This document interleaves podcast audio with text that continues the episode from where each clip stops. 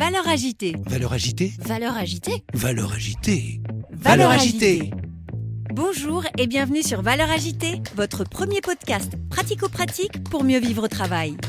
Chaque semaine avec mes invités, nous croisons nos regards sur les valeurs de ce nouveau monde et partageons nos secrets pour gagner en efficacité et sérénité professionnelle.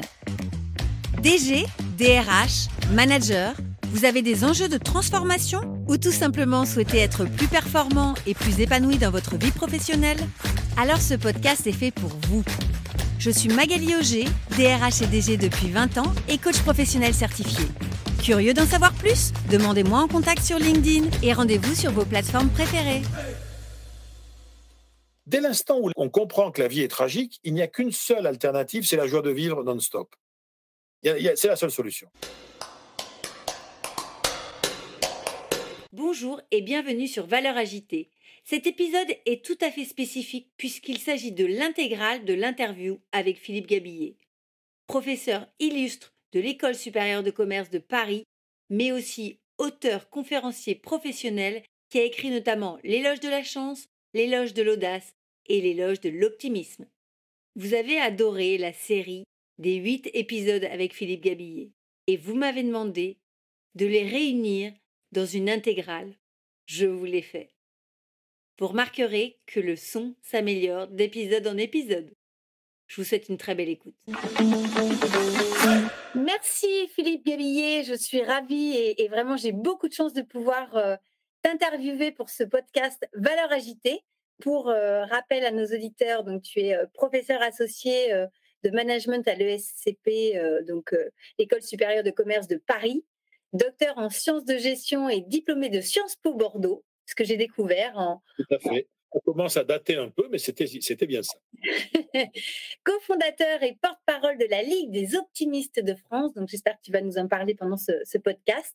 Vice-président également fondateur de l'AFAS, donc l'Académie francophone des auteurs et conférenciers en entreprise.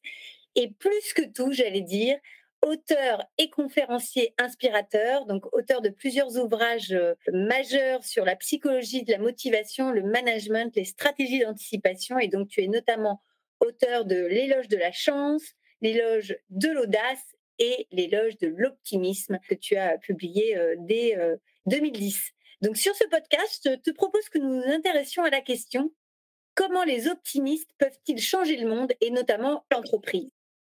Pour démarrer, je te propose une toute première question. Quand je te dis valeur agitée, à quoi tu penses? Bah, Moi, quand on me dit valeur agitée, je pense à, toute valeur qui peut être créée par du mouvement. C'est euh, l'idée étant que c'est la, mise en mouvement euh, euh, qui va créer de la valeur, ce qui est une idée d'ailleurs qu'on retrouve beaucoup dans tout ce qu'on appelle la psychologie des opportunités. On dit, c'est moi, je sais que dans, toutes les approches, par exemple, sur les gens qui ont beaucoup de chance de façon récurrente, on se rend compte que plus un individu va être dans sa vie en mouvement, c'est-à-dire ou elle se déplace, va d'un domaine à un autre, il passe d'un réseau d'amis à un autre réseau d'amis, d'un territoire à un autre territoire. Alors, simplement, la, notion d'agitation pourrait donner euh, l'idée d'un mouvement désordonné. Mais c'est pas le cas. Tu vois, quand tu mets, tu, tu fais un cocktail, à un moment donné, tu l'agites, hein, ton shaker, mais tu sais parfaitement. Alors, tu sais pas exactement ce qui va se passer à l'intérieur, mais tu agites ton shaker et tu sais bien que le résultat va être tout à fait délicieux. Donc, euh, voilà, l'agitation, au sens euh, psychologique du terme, n'est pas obligatoirement connotée négativement comme peut l'être l'agitation comportementale. Donc, une agitation peut être euh, nécessaire pour enclencher un mouvement, par exemple? En fait, d'ailleurs, l'agitation va, va se, euh, se définir sans doute en comparaison avec ceux qui ne s'agitent pas. On est, euh, dans le fond, dans un environnement de gens qui sont extrêmement dynamiques. On est un homme ou une femme dynamique parmi d'autres. Dans un environnement qui va être très plan-plan, euh, très conservateur, très on bouge pas, celui ou celle qui se met à bouger, c'est lui l'agité tout d'un coup. Mais on est toujours l'agité de quelqu'un. Il n'y a, pas d'agitation en tant que telle. Euh, l'agitation, c'est de toute façon un mouvement perçu. C'est intéressant dans le concept d'agitation, c'est que c'est à la fois quelque chose qui renvoie à ce que je suis, hein, par euh, quelqu'un qui est un peu agité, quoi, mais ça peut aussi être qui renvoie à ce que je fais. Que c'est la vraie question est de se dire, dans le fond, dans, dans nos vies, on est probablement tous des agitateurs, j'espère quand même de quelque chose, mais pas de tout. Tu as des gens qui sont des agitateurs de conscience. Tu as des gens qui vont être des, agitateurs de, destin. Il va y avoir des, agitateurs d'intelligence, par exemple. Hein, euh. Qu'est-ce que c'est qu'un inspirateur? Ben, C'est un agitateur, effectivement, d'intelligence, quelqu'un qui va tout d'un coup secouer en moi quelque chose euh, dont j'avais oublié l'existence. On pourrait dire que tu es un agitateur? Ah oui, oui, oui, moi je suis un agitateur, incontestablement. D'ailleurs, euh, les, l'ensemble, les structures, les quelques rares, très rares structures dans lesquelles j'ai travaillé, qui étaient des structures d'ordre, j'ai travaillé à une époque de ma vie dans des structures publiques, etc. J'étais pas du tout, du tout, du tout dans, dans, dans le. J'avais pas le genre de la maison, quoi. Hein, c'était clair. Et d'ailleurs, en toute honnêteté, j'y suis pas resté très, très, très, très longtemps, ce qui était aussi bien et pour eux et pour moi. Je vois bien ce que tu veux dire. et donc, toi, tu agites qui? En fait, moi, depuis, euh, j'ai toujours eu euh, deux, deux cibles de prédilection. Moi, je, suis prof, si tu veux. Quand tu es prof, tu as une première euh, cible qui est les étudiants. Donc, des gens qui, qui ont tous une caractéristique objective, c'est qu'ils sont au départ, ils étaient un peu plus jeunes que moi. Puis après, ils ont été carrément plus jeunes que moi. Et maintenant, ils sont bien plus jeunes que moi. Et d'ailleurs, à un moment ou à un c'est moi qui finis par être beaucoup plus âgé qu'eux. Et là, on, agiter, en fait, c'est, dans, le cas précis des sciences humaines dans des grandes écoles de management, l'agitation, elle, renvoie aussi à, l'attirance, à l'attraction. Quand tu rentres dans une, as fait un concours, tu vois, tu rentres dans une grande école de management, il n'y a pas d'effort particulier à faire pour susciter un intérêt pour la finance, pour le marketing, parce que les gens qui sont venus, ils savent pourquoi ils viennent, quoi, tu vois. Puis il y a des sujets qui sont autoporteurs en ce moment, tu vois, le développement durable, la RSE, bon. Et puis il y a des sujets sur lesquels il va falloir faire preuve d'un peu d'essayer d'agiter les neurones, quoi, pour euh, donner envie aux gens d'y venir. C'est là où l'agitation va être importante.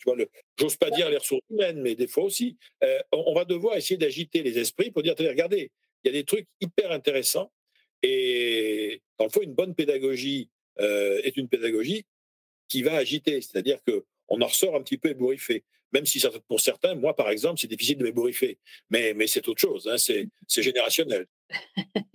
par exemple, tu parlais des ressources humaines. Quel regard ont tes étudiants par rapport à la fonction ressources humaines? En toute honnêteté, au, au, début de leurs études ici, ils n'en ont pas, mais ce qui s'appelle pas du tout. Pour une raison très simple, ce qui n'était peut-être pas vrai il y a 25 ou 30 ans quand je suis arrivé, mais là, maintenant, la plupart, ils n'ont jamais travaillé. Quand ils arrivent, ils n'ont jamais travaillé. Donc, ils n'ont pas la moindre idée de ce que ça peut représenter. Ils ont une vague idée, ils ont un imaginaire autour de la finance, il y a un imaginaire autour de la, du marketing, pourquoi pas. Euh, mais un imaginaire autour des ressources humaines, euh, non, pas vraiment. Alors, en revanche, après, ceux qui ont commencé à travailler, puis qui, tu vois, qui sont en troisième année, en apprentissage, ont déjà fait des stages, etc., euh, bah, ils ont, de toute façon, les étudiants, euh, leur, contact avec les, ressources humaines, c'est le plus souvent par rapport à des stages. Donc, eux, ils ont vraiment une image qui est une image euh, relativement administrative, voire bureaucratique, des ressources humaines. La notion de développement des ressources humaines, on peut le comprendre d'ailleurs, hein, pour un jeune qui a 20, 25 ans, il sort d'école, non, non, on, est dans une, euh, il sait qu'il fait partie du personnel, il va être payé, euh, il y aura des évaluations éventuellement à faire. Il n'y a pas une image chez les jeunes étudiants, il n'y a pas d'image particulière. On voit d'ailleurs la difficulté qu'on a quand on veut créer des, options spécialisées en matière de RH. Euh, bon, c'est pas simple, hein. C'est pas simple parce qu'ils voient pas, sauf quelques passionnés, euh, que justement leur stage a fait qu'ils se sont passionnés pour ça. D'ailleurs, ce sera rarement pour les ressources humaines en tant que telles, parce que les, ressources humaines, c'est une abstraction totale. En revanche, il y a, des, éléments euh, précis. Euh, il y en a qui vont s'intéresser au recrutement. Il y en a qui vont s'intéresser au talent, à la gestion des talents. Donc, tu vois, il y a des univers comme ça qui renvoient en fait à la fonction RH dans lesquels ils vont s'investir. Mais le, management stratégique des ressources humaines, ça, ne va intéresser qu'une petite, petite minorité d'étudiants. Enfin, chez nous, en tout cas. Et comment tu l'expliques? Parce que euh, au contraire, ça peut être très concret, c'est même euh, une fonction euh, stratégique et fondamentale dans une entreprise qu'on voit partout. derrière les projets, il y a des hommes. Ouais. Alors, je vais employer une image qui est un peu. Quand tu regardes le monde de la fiction, les films, les séries télé, les romans, tu as des personnages d'entreprise qui apparaissent, des personnages forts qui soient antipathiques ou bon. Il y a souvent des directeurs financiers, souvent des marketeurs, de temps en temps des commerciaux. Mais quand il y a des DRH, quand il y en a, c'est rarement quelqu'un d'extrêmement sympathique. La caractéristique du responsable des ressources humaines, comment est-ce qu'on pourrait dire ça? J'ai employé une, une, expression qu'employait Jean-Luc Godard. Il y a un déficit de romanesque euh, dans la fonction ressources humaines. Euh, c'est une fonction effectivement administrative, de gestion, littéralement, au sens très noble de ce terme, mais c'est pas fun, quoi. C'est pas fun a priori. C'est pas fun a priori. Donc, euh, on, je te dis, et ceux qui veulent d'ailleurs venir au RH, c'est parce que généralement, il y a un projet aussi professionnel parfois qui n'a pas pu euh, aller jusqu'au bout. Ils se sont retrouvés en école de management alors qu'ils voulaient faire de la psycho ou des sciences humaines ou ça, et on se dit dans le fond, euh, l'univers qui va le plus me permettre de rester proche de ces éléments humains qui m'intéressent, c'est probablement les ressources humaines. Et, ces profils-là, c'est rarement la gestion qui les intéresse. Et ce qui pose problème d'ailleurs, parce qu'à un moment donné, ils vont découvrir que les RH, c'est aussi de la gestion. Il y a de l'organisation, il y a de la prévision, il y a euh, le respect d'un certain nombre de processus. Euh, voilà, donc le, on va dire que le, fun, quand même, va être challengé par le réel dans cette affaire-là. Alors effectivement, on est à la fois sur euh, de la stratégie globale, mais aussi sur la résolution de problématiques euh, individuelles. On peut être sur de la gestion de projets euh, comme la hum, gestion de, conflits, par exemple. Enfin, c'est extrêmement varié. Moi, j'ai trouvé ça fun. Peut-être que, je ne sais pas, c'est une question que je te pose, peut-être que c'est aussi l'idée qu'on se fait de la fonction RH qui se doit d'être un peu en distance par rapport aux salariés, pour, euh, j'allais dire, ne pas dire oui à toutes les demandes. Oui, et puis et puis il y a, probablement, alors je simplifie beaucoup, hein, des, experts en ressources humaines me sauteraient à la gorge, mais il y a quand même, il me semble, trois façons au quotidien de vivre la fonction ressources humaines dans la réalité. Euh, tu vas avoir essentiellement en PME d'ailleurs, hein, ou en ETI, des gens qui continuent à faire euh, de la gestion du, personnel, voilà, avec tout ce qu'on connaît, la rémunération, la gestion des carrières, les retraites, machin, etc.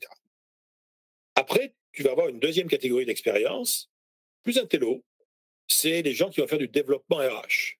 Et le développement RH, il y, a, tout là-dedans. Hein, ça, la formation, euh, la gestion dynamique des carrières, euh, le coaching des gens, les matchs. Bon. Et puis, il y a ceux qui vont faire des relations sociales. Et là, dans les relations sociales, il y a encore une deux sous-catégories. Il y a ceux qui aiment ça, et il y a ceux pour qui c'est un calvaire. Mais il est clair que les fondus de relations sociales, ils s'éclatent totalement. Se friter avec des partenaires sociaux, euh, y aurait euh, euh, transformer le, le, CSE en un espace de jeu d'échecs, si tu veux, ou de jeu de donjons et dragons, ça les passionne. Voilà. Mais encore une fois, ce sont des réalités vécues tout à fait différentes. Et par exemple, une chose est certaine, les étudiants ici, autant, parce que les cours sont comme ça, ils comprennent très rapidement ce qu'est la partie gestion du personnel. Développement RH, ils vont piger, mais sauf ceux qui sont juristes au départ, hein, la notion relation sociale, par exemple, il y en a, ils mettent un certain temps à élaborer que ça fait partie du métier aussi. Et même que ça peut être un métier en tant que tel. C'est-à-dire que tu peux avoir, être un grand expert des relations sociales qui n'a jamais, en fait, géré véritablement les ressources humaines d'une entreprise. Quoi. Tu es le ou la professionnel des, relations sociales. Et la fonction euh, relations sociales, elle peut être au service du développement et de la gestion d'ailleurs quand on est DRH, on ne peut pas être partout, on ne peut pas tout voir. Et, c'est vrai que le rôle aussi des, représentants du personnel et des délégués syndicaux, c'est de pouvoir aussi remonter les dysfonctionnements qui peuvent exister et qui sont parfois avérés. Et du coup, euh, euh, la, posture du DRH à l'égard des remontées des signaux faibles, elle est effectivement euh, déterminante. Soit on se dit, ils essayent de, de me chercher des noix, où on se dit bah, peut-être qu'il y a des choses qu'ils disent qui sont intéressantes et que j'ai peut-être intérêt à intégrer dans ma politique euh, de qualité de vie au travail, par exemple.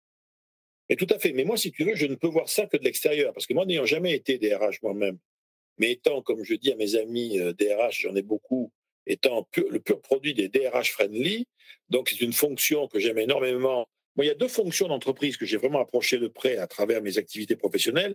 Au début de ma carrière, la fonction commerciale et vente, parce que je travaillais là-dedans, et après, la fonction RH. Euh, alors qu'à côté de ça, tu vois, la fonction euh, gestion pure, finance, euh, la fonction production, je ne les connais pas.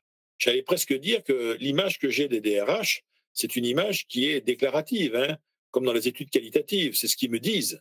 Et donc, comme sont mes amis, je les crois je me rends compte que le, monde des ressources humaines, c'est un monde de gestion aussi comme les autres, à savoir, il y a aussi tout un tas de discours, de discours de, justification des pratiques euh, qui, euh, qui, sont là.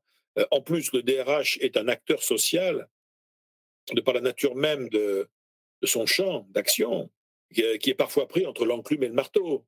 voilà, c'est bien, il est bien clair que les DRH, pas tous, pas toujours, et on, sont quand même tiraillés par un certain nombre de choses. Philippe, quel message tu essayes de passer à tes étudiants par rapport au monde du travail? Il faut être très prudent là-dedans parce que il faut savoir à la fois faire preuve de sincérité, en tout cas par rapport à ce que je crois, sans pour autant, comme disait André Bergeron, désespérer Billancourt. Moi, j'ai l'intime conviction, en tant qu'observateur, de ce que je crois être la réalité, puis maintenant pas mal d'années, je pense que contrairement à tout ce que raconte un certain nombre de discours, un peu, euh, comme aurait dit ma grand-mère, cucul à praline, le monde du travail n'est pas un monde naturellement et fondamentalement bienveillant. Ça, je dirais, pour une raison d'ailleurs qui est assez simple, c'est que le monde des organisations privées et maintenant des organisations publiques ont une obligation non plus uniquement d'efficacité, c'est-à-dire d'atteinte de leurs résultats, mais les organisations maintenant ont une obligation d'efficience, c'est-à-dire d'utilisation optimale de leurs ressources par rapport à un résultat qui doit être croissant, ce qui, en termes de ressources humaines, crée mécaniquement des risques de souffrance au travail. Voilà. C'est, factuel. C'est-à-dire que tu vois, les, hôpitaux sont ça a été un exemple qui a fait l'actualité pendant des mois et des mois. Alors après, derrière, on peut mettre de la pommade là-dessus. La pommade du coaching. On va mettre la pommade de la communication interne. On va même faire euh, la pommade du leadership positif. Et puis bon, on va essayer de se faire pardonner le mal qu'on fait aux gens en, maintenant leur employabilité. C'est mieux que rien. Mais voilà, globalement, il faut aussi pas s'étonner. Pourquoi est-ce qu'aujourd'hui, les millennials et la, la, queue de comète de la génération Y ont une espèce de rapport au travail qui est un poil euh, distancié, si tu veux, euh, en disant bon, ok, il faut travailler parce qu'on est dans une société euh, où pour avoir une place dans la société, ben, il faut, avoir un job et si possible payer à peu près correctement. Mais on a toute une génération aujourd'hui qui clairement ne veut pas vivre sa relation au travail comme elle a vu ses parents la vivre parle pas des grands-parents parce que les grands-parents, ils n'ont pas vu. Mais les parents, ils les ont vus. Un jeune aujourd'hui qui a 25 euh, ans, euh, pour peu que ses parents aient en moyenne 25 ans de plus que lui, bon, ils ont 50 ans, 50, 55, 60, c'est des boomers tardifs. Euh, ils ont fait leur carrière dans les années 80, 90. Voilà, on, est dans un, dans un monde tout à fait particulier. On le voit très bien, par exemple, le rapport à la fidélisation. moi, je me souviens au tout début, euh, la fidélisation du personnel, c'était même pas un thème clé, c'était une obsession. Maintenant, on commence à se dire, euh, ça veut dire quoi, la fidéliser un jeune qui a 25-30 ans, ça veut dire quoi? D'abord, est-ce que même c'est une chose qui est saine? Est-ce qu'il ne faudrait pas mieux accepter, comme le font d'ailleurs certaines associations, tu vois, des, grandes associations caritatives, des ONG, des non-profit organizations, comme on dit, pour un certain nombre d'entre elles, elles disent, bah, attendez, on va arrêter, on va plutôt travailler sur notre marque employeur pour être attractif, on va, on va essayer de faire venir un maximum de gens, mais on accepte une bonne fois pour toutes que euh, voilà, fidéliser les collaborateurs, sauf un, tout petit nombre de talents clés qu'on va essayer de ne pas faire partir à la concurrence. Après, bon, les gens, ils rentrent, ils sortent, mais il faut s'y faire. C'est pas la peine de, de s'attaquer à une dimension sur laquelle nos marges de manœuvre en tant qu'organisation sont faibles. Dit autrement, tu penses que la rétention, les politiques de rétention ou les stratégies même, j'allais dire, de rétention, elles sont euh, vouées peut-être à l'échec, mais de toute façon sont peut-être même pas favorables. On peut interroger la, pertinence de certaines de ces politiques. Bon, je l'ai dit, c'est comme les clients. Hein, n'importe qui sait que avant de fidéliser ses clients, il faut d'abord analyser son portefeuille pour s'interroger sur les clients qu'on veut fidéliser. C'est le même principe pour les collaborateurs. Il y a un certain nombre de fonctions dans l'entreprise pour lesquelles, de toute façon, il y en a 25 qui attendent à la porte et euh, le flux entrant et le flux de demande est tellement important Bon, alors après, ce n'est pas le cas dans toutes les entreprises, puisqu'aujourd'hui, on se rend compte qu'on a du mal à trouver les collaborateurs. Mais est-ce qu'on a du mal à trouver les collaborateurs parce qu'ils n'existent pas ou parce que les conditions, aujourd'hui, qui sont proposées, ne sont pas les bonnes? Moi, je suis très frappé. Encore une fois, c'est des témoignages, tu vois. Mais quand tu vois, moi, un, collègue RH il n'y a pas longtemps, dans une association de directeurs de ressources humaines, me disait de toute façon, là, depuis quelques temps, quand on fait un entretien, de recrutement pour euh, un consultant plutôt, euh, euh, pas, pas vraiment débutant, hein, mais deuxième, emploi, deuxième emploi, tout ça, si dans l'offre, il n'y a pas du télétravail, c'est niette. Sous-entendu, le télétravail fait partie de l'offre. Il n'y a pas de télétravail, ah ben, ça va pas être possible alors. Voilà. Ah, très bien. On a des choses aujourd'hui incroyables dans les analyses de départ. Il y a toujours eu des analyses de départ. je je suis pas assez payé, je je m'entends pas avec mon chef, je, je végète. Bon.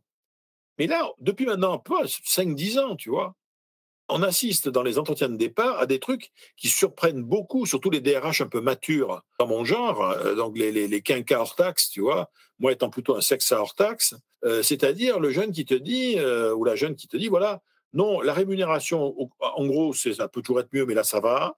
Non, l'ambiance très bien, le job, ouais, pas, pas mal. Non, non, mon patron, très bien. Hein, ben, alors, le problème, voilà, c'est que j'apprends plus rien. Donc, on va s'arrêter là. Ça, c'est quelque chose qui est relativement nouveau, parce que ça renvoie aussi à, cette espèce de serpent de mer, mais qui n'est pas qu'un serpent de mer, qui est le fameux sens du travail, tu vois. Est-ce que, selon toi, la question du sens au travail est nouvelle? La question du sens au travail, ce qui est nouveau, c'est que tout le monde se la pose, ou qu'un nombre croissant de gens se la pose. Moi, je prends toujours une approche historique par rapport à ça. Quand tu regardes ce qui se passe dans l'Antiquité romaine, et quand les gens parlent du travail à Rome, il y a des tas de gens qui travaillent dans la cité romaine. Mais quand ils parlent de leur travail, ils n'emploient pas le même mot. Il y a ceux qui parlent de labor, il y a ceux qui parlent de ars, et ceux qui parlent de opus. Euh, labor, c'est vraiment le travail de force, quoi. C'est les paveurs, c'est du laborieux, c'est les portefaix, c'est tout ça. Ars, c'est le boulanger. Euh, ça peut être le maçon. C'est quelqu'un qui, je dirais, a un travail à lequel il, construit, et la nature même de son travail est liée aussi à un apprentissage, un truc comme ça. Puis après, tu vas avoir opus. Opus, c'est l'architecte. Opus, c'est euh, le médecin, l'apothicaire celui qui a le sens, et c'est toujours vrai aujourd'hui, mais si ce n'est que pendant des siècles et des siècles, en gros, je vais simplifier de façon à outrance, mais 90% des gens, c'était labor, 7% c'était ars, et 3% c'était opus, tu vois, les grands artistes, les grands artisans, etc. Aujourd'hui, non. Aujourd'hui, il y a une exigence qui est de dire non, non, moi je veux, euh, je veux trouver un sens à ce que je fais. Et c'est d'autant plus compliqué que la nature même du travail c'est dématérialisé. Dans le fond, être dans Ars ou Opus quand tu fais de la musique, tu travailles la pierre, tu travailles le bois, mais être dans Ars ou Opus quand tu es devant un écran et que tu traites de la data à longueur de journée, pour, pour, pour trouver que c'est un acte esthétique euh, qui méritera de, de, de rester dans l'histoire est-ce qu'il y a aujourd'hui euh, les enfants qui passent leur vie devant des écrans, ils passent leur vie devant des écrans parce qu'ils sont sur des jeux vidéo. Et t'as pas beaucoup de gens qui te disent quand ils sont petits, le petit garçon il va dire je vais être pompier, je vais être aventurier, je vais être marin, la petite fille c'est je vais être infirmière, mais personne ne te dira je vais être manager, hein, je vais être DRH. Non, le monde de l'entreprise, si tu veux, n'est pas un monde qui, stimule énormément aussi euh, l'imaginaire. Bon, le travail, oui, effectivement, il n'a pas vraiment changé de nature. En revanche, aujourd'hui, il y a un espèce de minimum minimum en matière de sens qui est, euh, je dirais, qui est exigé, non pas par tout le monde, ça c'est pas vrai, on par un nombre croissant de gens. Il continue à y avoir beaucoup de gens dans le monde du travail, malheureusement, mais ils sont uniquement là pour gagner leur vie. Voilà, c'est-à-dire qu'ils sont là pour avoir un salaire, et si en plus ils peuvent être traités à peu près décemment et avec respect, ça ira quoi. Tu me fais penser à la question du quiet quitting, puisqu'on en entend beaucoup parler. Philippe, pour toi, ça veut dire quoi et comment tu l'analyses? Ça me rappelle en fait une de mes premières missions de consultant. Donc, euh, là, tu vois, on est en 80, on est, je peux te dire, même on est fin, fin 84, fin 1984 au XXe siècle, tu vois. Je venais de démarrer depuis euh, trois mois. C'est le premier job dans lequel j'ai été. Et euh, je pars, on, me fait confiance et il m'envoie dans une usine, une usine à l'ancienne, t'imagines, c'était déjà une usine tradie au début des années 80. Donc, tu vois ce que c'était. L'ambiance années 60, elle était quand même très, très forte. Et on, parce qu'il y avait un problème de, de perte de motivation des collaborateurs. On était encore sur cette idée incroyable où on pensait qu'il y avait un lien entre motivation et performance. Enfin bon, je te parle d'un temps que les moins de 40 ans ne peuvent pas connaître. Et je me trouve avec un patron d'entreprise euh, à l'ancienne, tu vois, euh, il ressemblait un peu au comédien Bernard Blier, tu vois, le costard croisé, voilà, chauve, un peu rond. voilà. Et on avait bien mangé à midi. Je dis, mais vous parlez de démotivation, Monsieur le Président, mais qu'est-ce que vous entendez par là exactement? Bon, il me dit, écoutez, le mieux, c'est que vous ayez voir par vous-même. Vous allez à, l'atelier là-bas et vous allez voir. Surtout, allez-y vers 4 heures. allez à la salle de repos. Il y a plein de gens qui sont là. Ils savent que vous allez venir. Il y a un consultant qui vient. Allez discuter avec eux. Vous allez voir. Les gars que vous allez voir à la salle de repos là-bas, ça, alors, c'est des vrais démotivés. Oui. Allez voir, puis on en reparle. Je fais OK, j'y vais. Je me pointe là-bas. La salle de repos, à l'heure dite. Plein de, de, surtout des messieurs d'ailleurs, étaient là. Plutôt sympa. Euh, on boit un coup, tout ça. J'échange avec eux et je reviens voir mon patron. Et euh, la première question, il me dit Bon, voyez, vous avez vu? Vous avez vu ce que c'est la démotivation? Vous avez entendu les mecs, là? Vous avez vu les loustiques? Et là, je me souviens très bien de lui dire euh, Écoutez, Monsieur le Président, je, je, suis navré, mais là, moi, les gens que j'ai rencontrés, ils ne sont pas du tout démotivés. Hein. Ah, pas du tout, pas du tout. En revanche, je vous confirme qu'ils sont motivés ailleurs. Et, et c'est ça. Quand on parle de quiet quitting, c'est qu'on voit midi à sa porte. On devrait parler de quiet switch, c'est-à-dire euh, on passe d'un niveau à l'autre d'engagement.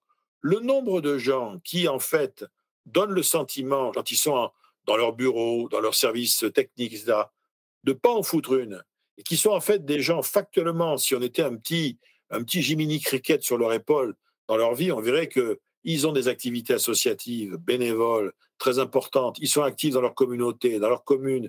Ils s'occupent de jeunes.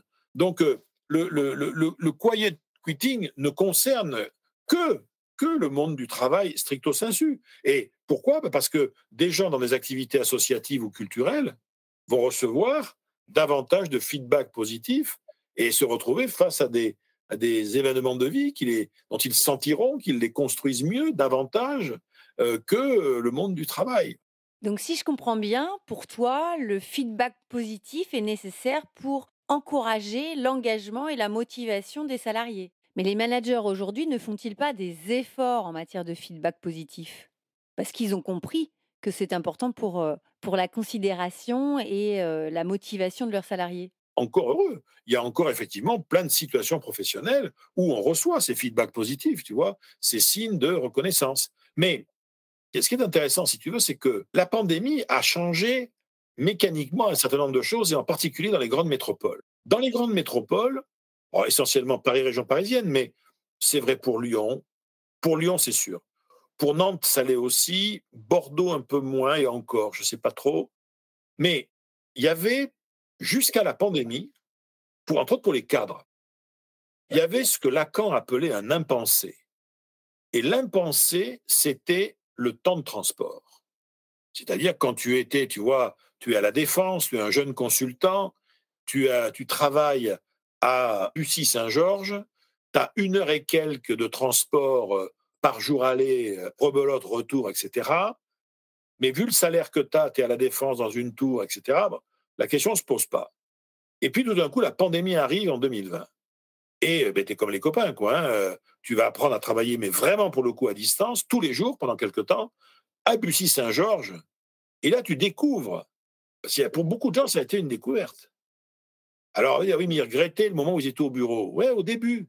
Et tout d'un coup, on se rend compte que, en termes de nombre de dossiers traités, d'entretiens menés, etc., les réunions à distance durent moins longtemps. On traite davantage de dossiers dans une journée parce que quand on est chez soi, on, a moins, on est moins euh, interrompu par plein de choses. Et puis, pour les gens qui avaient des relations parfois un peu toxiques avec certaines personnes de leur entourage, ben ça, c'est neutralisé. Et, tout, et après, pour ça, on, est parti sur l'idée que quand on allait dire aux gens, vous allez pouvoir revenir au travail, vous allez voir, ça va être formidable, ils vont se bousculer au portillon. Que nenni Non, non, il y a plein de gens qui ont dit, non, mais attends, euh, mine de rien, je croyais au départ, ben, un gars l'avait dit, il m'a dit, je croyais que je gagnais, en fait, j'avais gagné deux heures et demie de temps par jour, mais c'était une erreur. J'ai gagné deux heures et demie de vie de vie. Alors, j'allais te poser justement la question comment le Covid ou la Covid, parce qu'elle a changé de sexe entre-temps, comment la Covid a pu bousculer le monde du travail? Parce que le télétravail, on voit difficilement comment on pourrait revenir en arrière. Le, télétravail, en soi, il a surtout bousculé les pratiques managériales, parce que ce sont les, sont les encadrants, en fait, hein, qui, qui, doivent euh, apprendre très, très, très rapidement à fonctionner différemment. Après, tu vois, les, les opérateurs. Euh, tout dépend des niveaux où tu es. Tu as des gens qui arrivent aujourd'hui, je dirais, à piloter leur activité depuis, j'ai eu l'exemple il n'y a pas longtemps, un gars qui était banquier d'affaires, il était à Paris, mais tout se faisait à distance, il pilote tout ça depuis Palavas-les-Flots, qui est la station balnéaire qui est à côté de Montpellier, pour ceux qui connaissent pas l'Hérault, et il vient à Paris, effectivement, une fois par semaine, une fois tous les dix jours. voilà, donc c'est une autre modalité. Alors, est-ce que ce système de fonctionnement est durable et pérenne? J'en sais rien. Mais euh, les, faits sont là, quoi, tu vois. Justement, comment un manager aujourd'hui il peut réussir à, maintenir cette cohésion d'équipe qui est indispensable pour la vie d'une entreprise et, sa performance d'ailleurs, mais également pour le bien-être euh, des collaborateurs? Comment le manager peut réussir à conjuguer la cohésion d'équipe et en même temps l'individualisation qui est attendue à travers euh, des questions de rythme de travail? Ben, je dirais, celui ou ceux, qui vont trouver le, truc, euh, leur fortune est faite, hein, pour le coup. Parce que là, on est vraiment confronté. Il y a des grandes idées euh, diverses et variées, mais factuellement, c'est vraiment euh, compliqué parce que la notion de cohésion, soit la cohésion existait avant, et on va dire la, la distance physique la challenger. C'est une possibilité. Le problème aujourd'hui, il est pour créer la cohésion dans le cadre de nouvelles équipes, tu vois, un nouveau groupe projet, une nouvelle task force, les gens ne se connaissent pas, et si, si ils n'ont de lien que euh, via euh, Teams, etc., à un moment donné, ça posera problème. Mais est-ce qu'il n'y avait pas déjà des environnements dans lesquels le management à distance existait déjà et dont on pourrait peut-être s'inspirer? Alors, il y a des univers dans lesquels les gens avaient l'habitude de fonctionner comme ça, depuis déjà quelques temps. Euh, entre autres l'international, tu vois. Quand tu es, euh, as une, une, équipe projet, tu es basé à Paris, par exemple, et puis tu as euh, des loulous qui sont en Amérique du Nord, en Afrique subsaharienne, en Europe de l'Est et en Extrême-Orient, et qu'il faut faire des réunions avec tout ce beau monde en essayant de les faire vers entre midi et 15 heures, de façon à ce que il y en a, ils se lèvent le matin, les autres, ils vont se coucher, mais au moins, on, se retrouve sur une plateforme. Bon. Et ça, d'accord, mais on ne peut pas faire ça pour tout, tu vois. Aujourd'hui, tu te dis, mais qu'est-ce qui fait la glu la, social glue, tu vois, la, colle qui maintient les gens ensemble dans cette fameuse cohésion d'équipe, bah, franchement, enfin, moi, je vois que deux facteurs vraiment déterminants et qu'on peut identifier. Le projet proprement dit, c'est-à-dire que si on met les gens sur un projet qui est fondamentalement porteur de sens, ils savent tous exactement l'impact qu'il va y avoir, pourquoi c'est vital de faire ça, etc. Bon, c'est pas mal. Et là-dessus, il va falloir autour de ça un homme ou une femme qui va incarner ça. Et, c'est ça qui est compliqué. Dans le fond, aujourd'hui, quand on dit euh, l'enjeu, c'est de manager, par exemple, tu vois, les équipes de travail à distance, etc., je ne suis pas convaincu que ce soit si prioritaire que ça. Pour moi, ce qui est prioritaire, il y a des méthodes, je dirais, particulières, il y a beaucoup de consultants qui travaillent là-dessus en ce moment pour essayer de former les gens, c'est comment mettre les gens au boulot à distance. Si tu regardes aujourd'hui euh, les, spécificités techniques de la quasi-totalité des plateformes, les Zoom, les machins, etc., elles permettent de, faire des choses formidables. Hein. créer des sous-groupes instantanément, euh, créer des salles virtuelles où les gens vont travailler. Et, ça, pour l'instant, on a l'impression que c'est surtout utilisé en formation par des formateurs, mais que dans le management de l'entreprise, c'est pas encore complètement euh, passé dans les mœurs. Puis comme en fait la pandémie, quand elle a commencé à se tasser, il y a eu une espèce de, de réflexe qui est de dire, bon, on ne garde le, le, distanciel que pour le strict minimum, des entretiens avec des clients lointains. Euh, nous, ici, on fait ça pour les soutenances de mémoire des étudiants qui habitent à l'étranger, etc. Mais je pense qu'aujourd'hui, le, le, virtuel, les outils, tu vois, offrent des possibilités qui pourraient être optimisées d'un point de vue managérial, mais à part dans les grandes entreprises qui en ont fait un projet, ça reste relativement sous-utilisé, j'ai l'impression. Dans l'avenir, comment tu imagines euh, l'enseignement Est-ce que tu l'imagines hybride toujours ou, euh, ou est-ce que tu penses qu'il n'y euh, a rien qui remplace de toute façon le présentiel? Ah non, je, pense que l'hybride, enfin l'hybride ou le distanciel, c'est une tentation économique. Ça n'est qu'une tentation économique et organisationnelle. Moi, je fais partie de ceux qui disent que on peut effectivement optimiser le temps à distance, le temps distanciel et hybride, mais il n'a pas de valeur ajoutée par rapport à la présence. Je ne vois pas pourquoi est-ce que voir quelqu'un à travers un écran apporterait une valeur ajoutée par rapport au fait de la voir en direct. Moi, je suis abonné à une plateforme de théâtre qui s'appelle Cyrano TV, qui me permet de voir des pièces de théâtre. Je suis content de les voir à distance.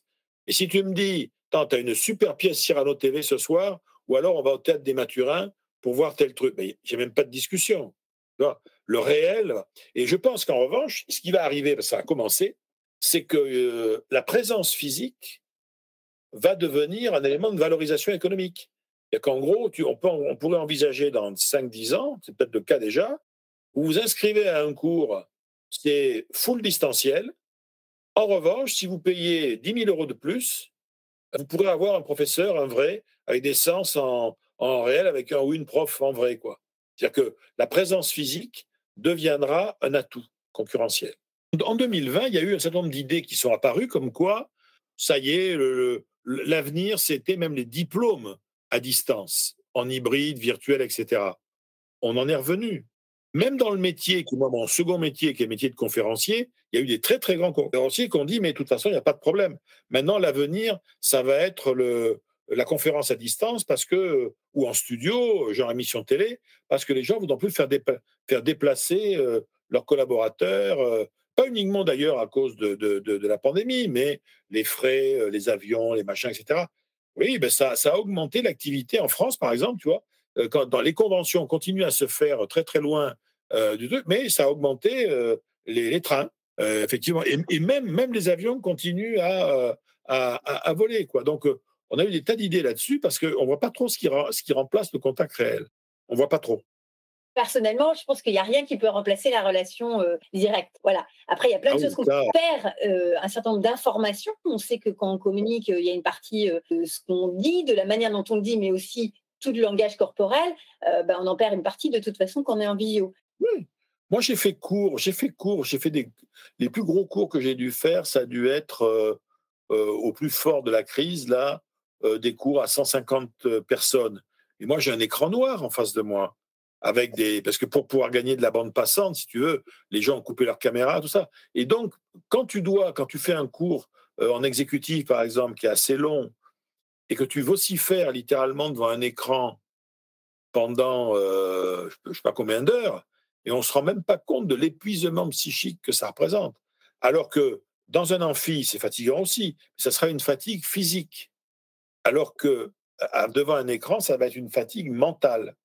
Il y avait même des, collègues qui avaient acheté du matériel, tu vois, pour pouvoir poser chez eux, avec leur bibliothèque derrière eux, leur euh, PC sur un pupitre, pour pouvoir, même en étant à distance, être debout.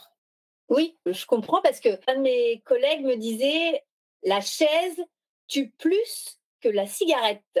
La sédentarité, aujourd'hui, crée plus de décès la ah cigarette, à un moment donné, on ne met plus son corps en action. Et on sait aussi que l'interrelation, la relation aux autres, elle mmh. passe aussi par le corps. Donc effectivement, euh, derrière un écran, c'est beaucoup plus limité. Justement, tu me tends la perche. Comme il y a des métiers qui peuvent être télétravaillables, il y a des métiers pour lesquels l'organisation peut être plus souple, alors que d'autres, bah, ça n'est pas possible. Quand tu es dirigeant ou, ou DRH, comment tu fais pour, à un moment donné, rester dans des principes d'équité, de cohérence je vais prendre un exemple. Dans le secteur public, euh, par exemple, c'est difficile que l'aide sociale à l'enfance ou qu'une assistante sociale euh, euh, ne rencontre pas les familles et, fasse tout en visio, parce que déjà, il y a une problématique de, fracture numérique avec les familles. Donc, dans des organisations, on peut avoir des personnes qui vont être en activité, ce qu'on dit maintenant, remote, et d'autres pas. Comment on assure la cohérence? Comment on rassure les salariés sur le fait que ça reste équitable? Et pourtant, c'est différencié. Eh bien là, là, moi, franchement, euh, là, je, là, je trouve qu'on touche le, on est au bout du truc parce que euh, moi, je vois pas là. Il faudrait là pour ça, c'est une question qu'il faudrait poser à des vrais. Moi, je suis pas praticien, tu vois, des ressources humaines. Je suis pas DRH. Pas ce problème-là. Je l'ai pas. Je j'ai pas d'idée particulière là-dessus. Ce qui est sûr, c'est que euh, on voit nous ici, on a. alors nous, c'est pas des ressources humaines, c'est des ressources étudiantes. Et on n'est pas le DRH, on est le prof. Tu vois, on, on a eu un, on a eu un exemple, c'est qu'à un moment donné, pour pouvoir, pour que tout le monde puisse suivre les mêmes cours, il a fallu euh, mettre en avant euh, les modes qu'on appelle hybrides, tu vois, où il y avait euh, dans une salle, il y, avait des gens qui étaient physiquement là, et il y avait à distance, bon. bah, le prof devait faire en sorte que son contenu, on a d'ailleurs des plateformes qui sont faites pour ça, les étudiants à distance voyaient ce que voyaient les étudiants dans la salle. Enfin bon, sur le papier, ça reste, ça a l'air évident. Si ce n'est que, à un moment donné, euh, vers la mi, 2020, euh, la réalité, c'est un amphi dans lequel, en hybride, il y a 5-6 étudiants et tous les autres, ils sont à distance. Tous, sans exception. Et là, maintenant, c'est le contraire. Après, c'est devenu, il y a 90 étudiants dans la salle, il y en a 4 à distance. Mais on maintient le système pour les 4 à distance. Et là, pour le coup, alors que ça semblait être un truc tout à fait génial dans le premier cas, dans le deuxième, on a le sentiment qu'on est en train de fonctionner en mode dégradé. Tu vois? Parce que, voilà, parce que l'hybride, c'est affreux, tu es obligé de rester dans ta caméra, tu n'as pas la liberté euh, que tu peux avoir de te déplacer. Bon. Et donc, pour pouvoir maintenir la parité, et pas donner le sentiment à ceux qui sont à distance, qui sont euh, euh, maltraités et que c'est injuste vis-à-vis d'eux, ben, on est obligé de faire d'avoir un fonctionnement pédagogique, en tout cas, qui sera dégradé. C'est pas génial. Philippe, comment on peut transmettre de l'optimisme, c'est ton sujet, aux jeunes sur le monde du travail? Comment on peut euh, réussir à les encourager, à leur donner de la motivation, de l'envie? Toi, le fait même qu'on pose la question, ça montre que c'est il y a un truc qui va pas quoi. Il faut comprendre une chose, c'est que vouloir vendre le monde du travail à des jeunes générations, si déjà on est dans l'obligation de vendre le monde du travail, c'est qu'on a un problème. Ça veut dire que il existe des univers du travail qui sont autoporteurs, c'est-à-dire que on voit très bien toi, des, jeunes qui s'engagent aujourd'hui dans des univers euh, euh, différents, la RSE, les associations, les, grandes causes, etc. L'univers est tellement autoporteur en termes de sens, qu'ils sont prêts à digérer un certain nombre de, difficultés. Et en revanche, après, euh, si, le, si le job a des lacunes en termes tu vois, de dimension sociale, euh, sans se trouver du travail, il y aura souci. Et les rendre optimistes, euh, en tout cas, c'est sûrement pas leur faire voir la vie du travail en rose. Euh, c'est pas dire, tu mais non, vous allez voir, c'est génial et tout ça. Non, ça, ça sert à rien, c'est de, la propagande c'est de la propagande professionnelle, euh, c'est prendre les gens pour des idiots et ils ne le sont pas. Alors selon toi, Philippe, quels sont les messages clés qui peuvent être passés aux jeunes pour les préparer au monde du travail, sans faire de propagande Les messages clés en fait de l'optimisme professionnel, c'est voilà, tu es en train de faire un job qui est peut-être pas parfait, et voilà ce que toi tu pourrais en faire. Si tu restes chez nous, ne serait-ce que pendant un an ou deux, sur des projets intéressants, etc., regarde un peu ce que tu vas pouvoir en faire sur LinkedIn après. Comment est-ce que tu vas pouvoir euh, mettre ça en avant? On va faire en sorte, nous, dans l'entreprise, au niveau RH, de t'aider à prendre davantage conscience de tes forces, là où tu es bon. On a des tests, on a des, assessments, etc., pour que tu prennes conscience de là où tu pourrais faire la différence.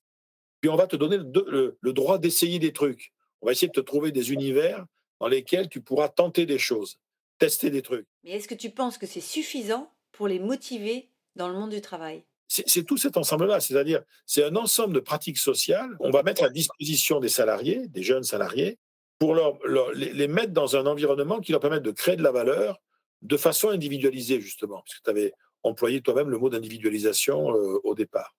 Mais, encore une fois, on ne peut pas faire ça pour tout le monde.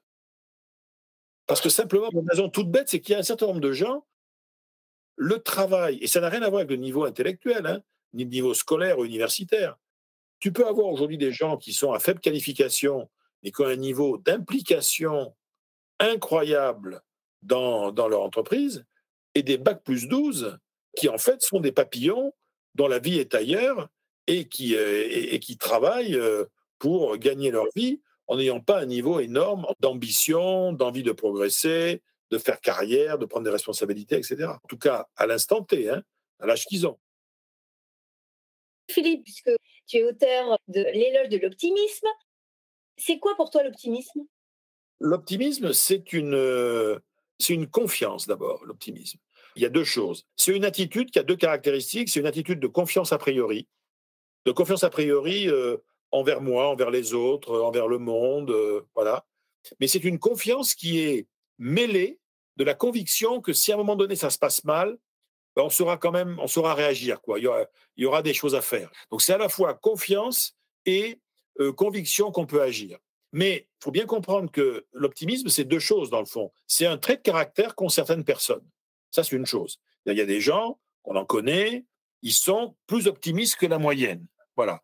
Euh, tu dois en faire partie, moi j'en fais partie. Il se trouve que pour des raisons d'éducation, de culture, euh, voilà, même d'ailleurs, il y a même des, des, interprétations biochimiques là-dessus. Il y a des hommes ou des femmes qui sont plus optimistes que d'autres. Ça, c'est le trait de caractère. C'est l'optimisme, on appellera ça ontologique. Ontologique, c'est il est en moi. Et puis, il y a un optimisme méthodologique. C'est autre chose. L'optimisme méthodologique, c'est une façon raisonnée d'interagir avec l'autre pour le mettre en énergie positive. Tout à fait différent. L'optimisme méthodologique, c'est l'outil de travail du, prof, euh, du manager, euh, de l'éducateur, euh, de l'éducateur social, du médecin, du soignant, du soignant au, pied du lit du patient, du médecin qui analyse avec un patient ses dernières analyses, justement. Donc l'optimisme méthodologique, c'est aussi une façon d'interagir qui va donner envie d'eux, envie de faire, envie de vivre, envie de survivre, envie de sortir de la précarité, envie de se soigner, envie de, etc. Donc, euh, l'aspect psychologique, ontologique, bon, si tu veux, voilà, il y en a qui sont plus que d'autres. Est-ce qu'on peut devenir optimiste? Est-ce qu'on peut apprendre à être optimiste? On peut apprendre à se comporter de façon plus optimiste dans des situations d'incertitude. Voilà mais on ne fera pas tellement ça pour soi, tu vois. On fera ça pour les autres, pour ceux qui sont en face de nous. Après, le trait de caractère, tu voilà, on est. Euh, les, cognitivistes disent il y a, on a deux, deux circuits, en fait, euh, dont on hérite à la naissance. Hein, euh, dans le cerveau, on a un circuit de l'espoir et un circuit de la peur. Un circuit de l'espoir qui nourrira, entre autres, notre capacité à devenir optimiste, et un circuit de la peur qui nourrira notre capacité, qui, qui heureusement existe aussi, à réagir de façon pessimiste dans certaines situations, ne serait-ce que pour nous sauvegarder. Mais ça, c'est quelque chose qui est dans le logiciel, quoi, tu vois. On a tous un logiciel à l'âge adulte qui s'est constitué avec un certain équilibre, assez stable d'ailleurs entre les deux. Mais c'est aussi compliqué pour un optimiste pur jus de, de, dire allez, il faut que je sois plus pessimiste que le contraire. Quoi, hein, ça va pas. En revanche, en revanche, l'optimiste congénital, euh, il peut parfaitement avoir appris une approche plus pessimiste des situations, ben justement parce que son métier l'exige, tu vois. Si tu es un hyper, hyper optimiste, mais que tu es euh, responsable de la sécurité sur un site Céveso, tu as beau être un grand, grand optimiste, tu sais que son, ton job, ça va être d'anticiper des risques. Et il viendra à personne euh, l'idée de te dire, oh quand même, les scénarios de crise sur le site nucléaire, est-ce que tu peux être pessimiste? Ben Non, non, je fais mon job, c'est tout. Hein. et, de même que tu vas avoir des gens, on voit dans le monde médical, on en voit pas mal, qui sont des personnes qui sont euh, effectivement plutôt, qui ont plutôt un caractère euh, euh, pessimiste, méfiant, tout ça, mais ils doivent soigner les gens. Donc, euh, voilà, il y a une espèce de, de nécessité d'ordre moral à mettre en avant chez ces gens qui sont leurs patients leurs forces, les marges de manœuvre pour le traitement, affirmer coûte que coûte que l'amélioration de la santé va être possible, leur donner envie de passer à l'action et de suivre le traitement qui a été donné. Le problème du mot optimiste, si tu veux, c'est qu'il est très souvent confondu. C'est pas de moi la, citation, c'est Eric Emmanuel Schmitt, le romancier, qui disait ça. Euh, l'optimisme est trop souvent confondu avec sa caricature. Voilà. Euh, l'optimisme, c'est pas le smiley, c'est pas euh, je vais bien, tout va bien, les lunettes rose bonbon sur le nez. Non, ça sont des stéréotypes. C'est pas la méthode Coué. Ça pourrait, mais la, méthode Coué, c'est quelque chose qui est extrêmement intéressant pour le coup. Alors là, là, ce qui est très injuste par rapport à la méthode Coué, c'est que beaucoup de gens croient, parce qu'ils n'ont jamais lu Émile Coué, que la méthode Coué, c'est prendre ses désirs pour des réalités. Pas du tout. Non, non, là, on a en France d'ailleurs un, grand, grand spécialiste francophone de la méthode Coué qui l'a remise au goût du jour, qui s'appelle Luc Tessier d'Orfeuille, et qui a vraiment fait des travaux mais de, de, de revulgarisation pour les hommes et les femmes du XXIe siècle de ce qu'est réellement la méthode Coué, qui est intéressante. Et il y a effectivement un optimisme derrière. Contrairement à ce qu'on croit, c'est pas la méthode Coué, c'est pas dire que tout va bien. C'est dire que tout peut s'améliorer. C'est, c'est pas la même chose. Et c'est plus facile de faire passer. Tu vois, quand tu t'occupes de gens qui sont dans la grande précarité, par exemple, et qui sont vraiment dans la panade, ça sert à rien de leur dire que tout va bien. Ça, c'est la pensée positive mal comprise, tu vois. En revanche, leur dire, écoute, il y a des possibilités, il y a des solutions. Il y a des gens qui étaient dans la même situation que toi, il y a deux ans. Maintenant, ils sont sortis de la précarité. Ils sont repartis dans un processus d'inclusion. Euh, voilà, on va travailler sur. On va regarder les aides auxquelles tu as droit. On va voir si on pourrait te former. On va...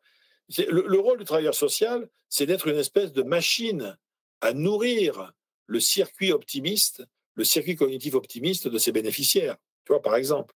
Mais comment on fait pour devenir optimiste quand on est manager? Comment on fait pour rester optimiste dans le contexte dans lequel on est? Est-ce que tu as des astuces ou des conseils pratico-pratiques pour être un manager optimiste?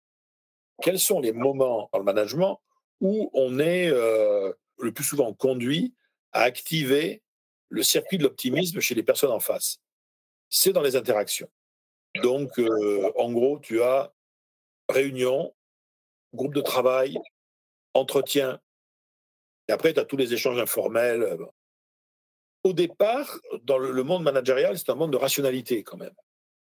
Donc, euh, euh, l'optimisme managérial, c'est d'abord un processus d'influence et qui est fondé sur une certaine rhétorique. Ça va être une certaine façon d'aborder les problèmes et les difficultés. Et donc, tu vois, les, les, les grands fondamentaux de la posture optimiste en management, moi, j'en ai 4-5 que je trouve assez efficaces parce qu'on peut les activer en réunion. Tu vois, dès qu'on est ensemble, on peut travailler dessus. Moi, je dirais, le premier, c'est se réconcilier avec ses faiblesses pour pouvoir mieux travailler sur ses points forts. Donc, euh, c'est vraiment dire, attendez, il y a des domaines où on n'est pas géniaux, mais de toute façon, y on ne peut pas tous les améliorer. Donc, on a davantage de chances de pouvoir faire la différence avec nos clients, nos fournisseurs, pour nous en interne, en identifiant nos points forts, en capitalisant dessus. Donc les stratégies des points forts, ça c'est le premier point. Le deuxième point, c'est faire une guerre sans merci à ce que j'appelle, il n'y a pas que moi d'ailleurs qui l'appelle comme ça, la rumination. La rumination, c'est l'identification prioritaire des choses qui ne vont pas et auxquelles on ne peut rien.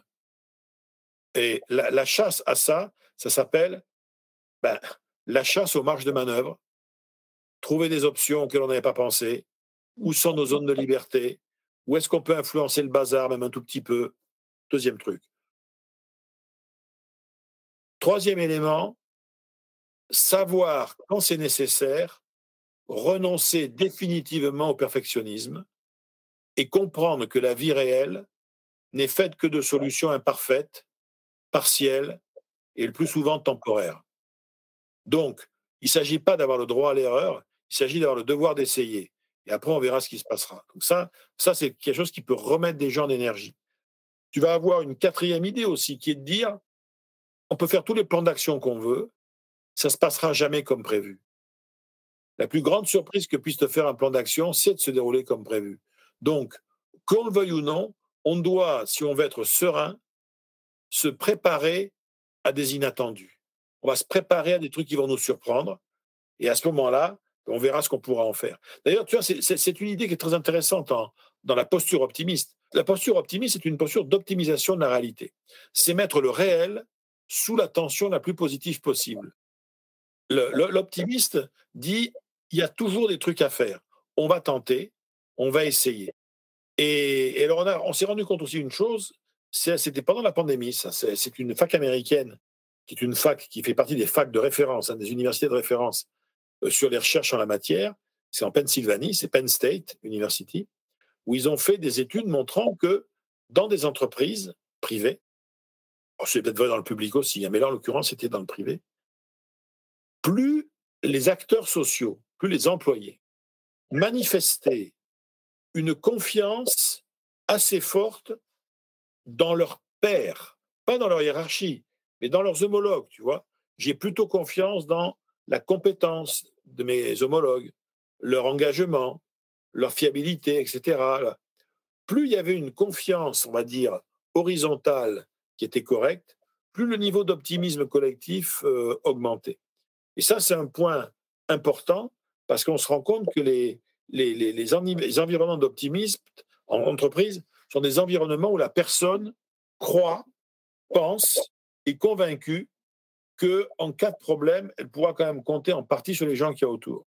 Et comment on fait pour intégrer cet enseignement dans les processus de recrutement? J'ai pas de réponse, mais voilà, je le mets comme ça euh, en réflexion. Je pense que ça doit exister dans les assessment centers. Euh, on peut parfaitement, à travers des études de cas flash, identifier si quelqu'un va aborder une situation en mode positif ou négatif. Alors, je parlais surtout des collègues, c'est-à-dire comment faire pour s'assurer qu'on a confiance dans ses collègues et surtout dans la compétence de ses collègues. Les collègues ne participent pas au jury de recrutement aujourd'hui. Ça reste compliqué en recrutement parce que, de toute façon, euh, quand on recrute quelqu'un, bah, les gens qu'il a en face de lui, il ne les connaît pas encore. Tu sais, il y a cette distinction en anglais entre trust et confidence. Euh, quand c'est you can trust me, c'est euh, tu dois me faire confiance a priori. quoi. Or, rien ne dit que la confiance a priori, c'est quelque chose qu'on puisse exiger de quelqu'un. Euh, on n'est plus sur confidence, c'est-à-dire sur quelque chose qui a été construit, tu vois, avec, avec le temps. mais bon, l'intégrer dans les processus de recrutement. je sais que tu as des tests aujourd'hui qui mesurent, la, on va dire, la posture optimiste, ça c'est clair. Il y a aussi des tests qui étaient très intéressants. leur objectif, n'était pas de tester l'optimisme, mais tu as en fait en, psychotechnique tout ce qu'on appelle les tests de frustration. C'est-à-dire tous les tests où on te propose des, des situations où tu es frustré, tu n'arrives pas à obtenir ce que tu voulais obtenir, et comment tu vas réagir.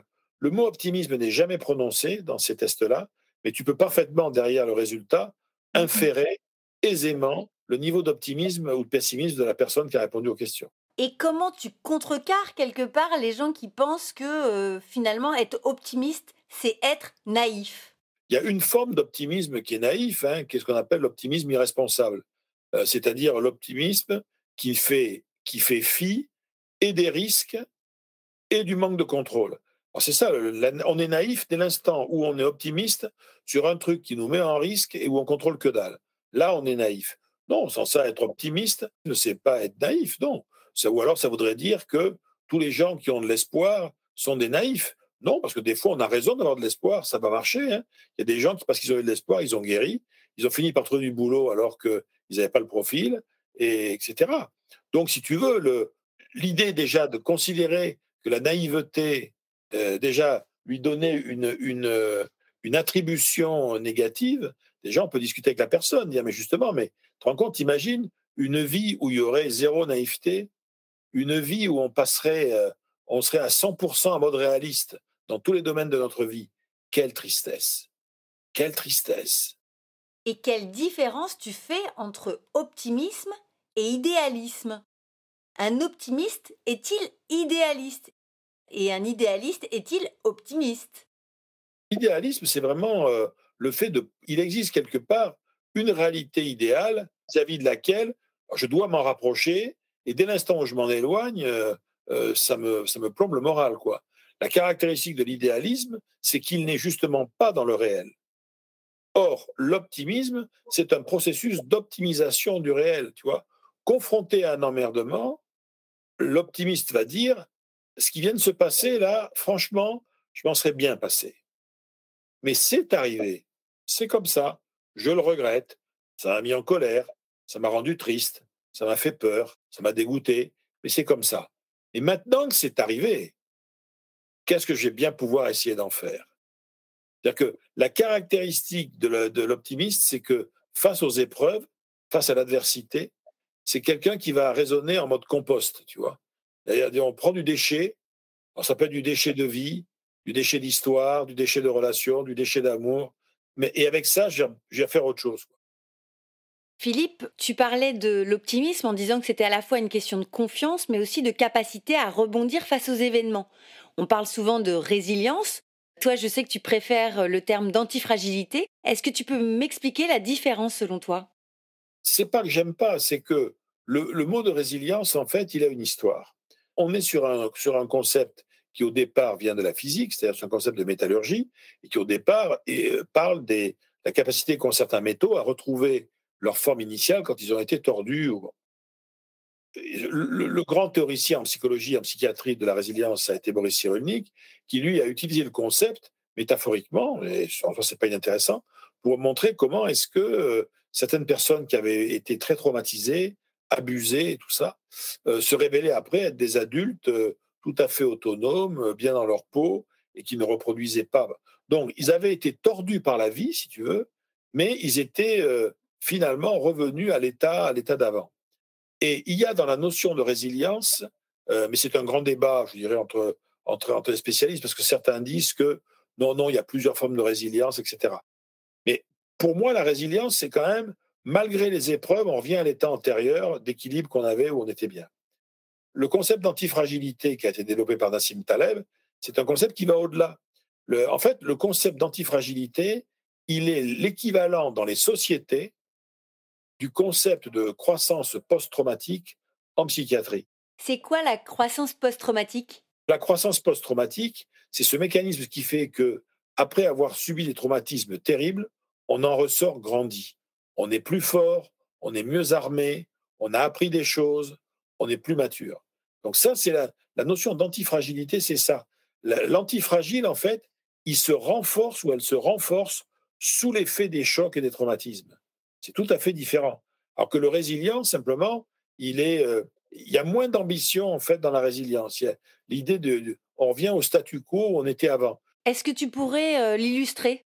Il y a une très jolie image qui est donnée par euh, Taleb où il dit que dans la mythologie, ce qui est résilient, c'est le, c'est le phénix. Parce que le phénix, tu le crames, il renaît de ses cendres exactement comme il était avant. Et tu pourras le recramer mille fois, il redeviendra mille fois le même. Alors que c'est l'hydre de Lerne est une créature qui est antifragile. Et tu lui coupes une tête, il en repousse deux. Tu lui coupes deux têtes. Et la seule façon de tuer l'hydre, il va falloir lui couper toutes les têtes en même temps. Mais le problème, c'est que plus on attend, plus ça va devenir difficile. Parce que les chocs, etc., la renforcent. Voilà. Il y a un dicton que tout le monde connaît maintenant. Tout ce qui ne te tue pas te rend plus fort. Ça laisse penser que finalement, il faut accepter tout. Et quelque part, ça pose la question de la limite. Bon, on, attribue ça à Nietzsche, mais c'est totalement sorti du contexte. Et, euh, et, ça se discute vraiment. Euh, tu vois, tu as, des gens. Euh, on parle toujours, et heureusement, sont des figures, sont des modèles de rôle, tu vois. On voit beaucoup de modèles de rôle aujourd'hui à la télé, de gens très, très lourdement handicapés et qui sont des grands sportifs, etc. etc. D'accord? Bon. Mais tout le monde n'est pas Philippe Croison et tout le monde n'est pas Théo Curin, tu vois tout le monde n'est pas Dorine Bourneton, euh, qui est euh, peut-être un peu paraplégique et pilote. bon, et non, je suis désolé, il y a des gens, euh, ça les a pas tués, ça les a pas rendus plus forts. Hein. Et dès l'instant où le handicap est arrivé, où la maladie grave est arrivée, ça les a détruits lentement. Donc c'est tout ce qui nous tue pas nous rend plus forts, c'est une, c'est une, c'est un cliché. C'est comme quand on veut, on peut. non, je suis d'un vrai. Il y a des gens, ils auront beau vouloir tout ce qu'ils veulent, ils pourront pas ils manquent de capacité, ils n'ont pas les neurones qui vont avec, ils n'ont pas les le caractère qui va bien. Voilà, donc il faut juste être un peu clair là-dessus. Donc ça, ça pose la question de la limite personnelle de chacun. C'est vrai que on a toujours davantage de ressources qu'on ne le pensait au départ. Il faut comprendre qu'on ne peut pas toujours accéder à ça par soi-même. Ça, ça doit nous réapprendre l'intérêt du tiers, tu vois. Le coach, l'ami, le proche, l'aidant parfois, pour pouvoir, pour que le processus de traumatisme redevienne un processus de croissance, il va falloir qu'il y ait un tiers qui intervienne. Et c'est là où la, difficulté apparaît. La société doit effectivement bien comprendre que euh, le sujet tout seul face à l'épreuve, les gens qui sortent tout seuls de la, de la difficulté, qui s'en sortent tout seuls, il n'y en a pas tant que ça. Ils ont toujours, à un moment donné, fait la bonne rencontre, eu la bonne bifurcation, rencontré la personne qui les a remis en énergie positive. Alors, est-ce que c'est pas un peu stigmatisant quand on entend euh, quand on veut, on peut C'est une question de force de caractère. J'ai l'impression que c'est un petit peu culpabilisant de la part de la société qui laisse penser que il faut réussir et en plus, il faut réussir seul. On doit être fort seul à partir des ressources qu'on a en soi. Alors qu'en fait, euh, dire à quelqu'un qui a échoué, euh, bah, t'as pas assez essayé, bah, euh, c'est une façon effectivement de culpabiliser. On pourrait peut-être aussi lui dire, écoute, bon, pour l'instant, tu n'as peut-être pas rencontré les bonnes personnes. Pour l'instant, tu t'es peut-être pas formé euh, à ce qu'il aurait fallu, ce à quoi il fallait que tu te formes pour pouvoir trouver les bonnes ressources. Tu n'as pas été branché sur les bons, réseaux, tu n'as pas trouvé les bonnes infos. Donc, lui montrer que y a une, le sujet a toujours des marges, des marges de manœuvre. Est-ce que tu rencontres beaucoup de personnes justement qui sont en difficulté professionnelle, comme tu l'évoques? Euh, je suis membre du conseil d'administration d'une association qui s'appelle 60 000 rebonds, qui pilote en fait les, dirigeants qui ont, plongé, quoi, hein, qui ont fait faillite et qui sont dans la rue. Euh, ben, il est clair que euh, voilà, c'est un processus en deux temps. Il y a d'abord des coachs professionnels qui vont leur faire reprendre le contact avec eux-mêmes, leur corps, leur esprit, leur motivation, ainsi de suite. Et après, des, des parrains, des tuteurs qui vont les aider ou à redémarrer une entreprise ou à retrouver un job salarié. Mais on reste quand même des animaux sociaux. Et tu as beaucoup d'ailleurs de gens qui, en fait, ont, dégringolé dans leur vie parce qu'ils ont, ou ils n'ont jamais voulu, ils n'ont jamais pris conscience qu'ils pouvaient aussi être aidés. Et ne serait-ce que, par exemple, dire à quelqu'un, rien ne dit que tes demandes seront euh, acceptées, mais il faut toujours demander de l'aide. Tu as tout un tas de gens qui, euh, voilà, aveuglés par leur orgueil, leur fierté, euh, leur hubris, quand c'est des dirigeants, refusent de demander de l'aide. Ça ne se fait pas. Mais parfois, la seule façon de, de se mettre à soi-même le pied à l'étrier pour après, c'est de demander, de demander. Alors, qu'est-ce qu'on pourrait dire aux auditeurs qui euh, nous écoutent et qui euh, hésitent à demander de l'aide, qui hésitent à, à passer à l'action? Est-ce que tu as une petite phrase qui pourrait leur donner euh, cet élan, cette énergie pour demander de l'aide? On n'est jamais à l'abri d'un oui. Voilà, c'est ça. La caractéristique de tous les gens qui ont obtenu de l'aide, c'est que dans la grande majorité, où ils l'avaient demandé, où ils avaient envoyé des signes. Finalement, c'est un peu comme la pub du loto, 100% euh, des gagnants ont tenté leur chance. Oui, mais c'est un regard, parce qu'au loto, 100% euh, des perdants aussi avaient tenté leur chance. Voilà. Philippe, tu as écrit L'éloge de la chance. Est-ce que tu penses qu'il faut de la chance pour réussir dans la vie? Disons que tous les gens qui ont réussi, en tout cas, à un moment ou à un autre de leur vie, ont rencontré des opportunités inattendues. Sous la forme d'une rencontre qui n'était pas prévue, d'une information qui est tombée à pic, d'un accident qui s'est révélé être malheureux au départ, puis qui a eu des avantages décalés derrière, un événement fortuit qui s'est, passé loin d'eux, et puis qui, par des effets de papillon, comme on dit, leur a ouvert des possibilités là où ils étaient. Donc voilà, euh, en tout cas, dans tout processus de réussite, il y a de l'inattendu qu'on a su utiliser. Voilà. Donc c'est ça l'enseignement. Est-ce que tu penses qu'il y en a qui gâchent leur chance? Vouloir tout prévoir, c'est s'empêcher d'avoir de la chance. Vouloir tout contrôler, c'est limiter la capacité du, de la dynamique de chance à se mettre en place. Puisque dans le fond, la chance en tant que telle, c'est quoi? C'est un événement fortuit, donc qui était euh, hors contrôle, tu vois. Et cet événement fortuit vient influencer positivement le cours de ma vie. Bon, alors soit c'est du hasard, soit c'est de, de l'action décalée. C'est-à-dire que ce que j'appelle aujourd'hui, moi, le hasard, est en fait le fruit d'un certain nombre d'actions que j'ai menées avant. Ça pourrait être ça aussi. Quelle différence tu fais entre chance et hasard? La chance, c'est jamais le hasard. La chance, ça va être le hasard saisi. Le hasard saisi au vol. Et la vraie question, d'ailleurs, c'est pas la chance, franchement, dans la réussite. La vraie question, c'est la malchance qu'est-ce qui fait que certaines personnes collectionnent les revers? Personne leur demande jamais rien. Ils sont jamais mis sur des bons coups. Ils trouvent jamais l'info qu'il faut, dont ils ont besoin. Donc là, d'ailleurs, pour les travailleurs sociaux, la malchance sociale est davantage un sujet que la chance sociale. La chance sociale, euh, ça intéresse essentiellement euh, les gens qui gèrent le haut potentiel, les talents, etc. Tu vois? En revanche, la malchance sociale, il y a d'ailleurs un excellent livre de Pierre Manoni, qui porte ce titre, nous explique comment ben, des gens en, grande difficulté, sans s'en rendre compte, rentrent dans des boucles de malchance, dans des cycles comme ça, toxiques, tu vois, de, de non-opportunité. Donc ça pourrait laisser penser qu'on a une responsabilité dans la chance ou la malchance qu'on a?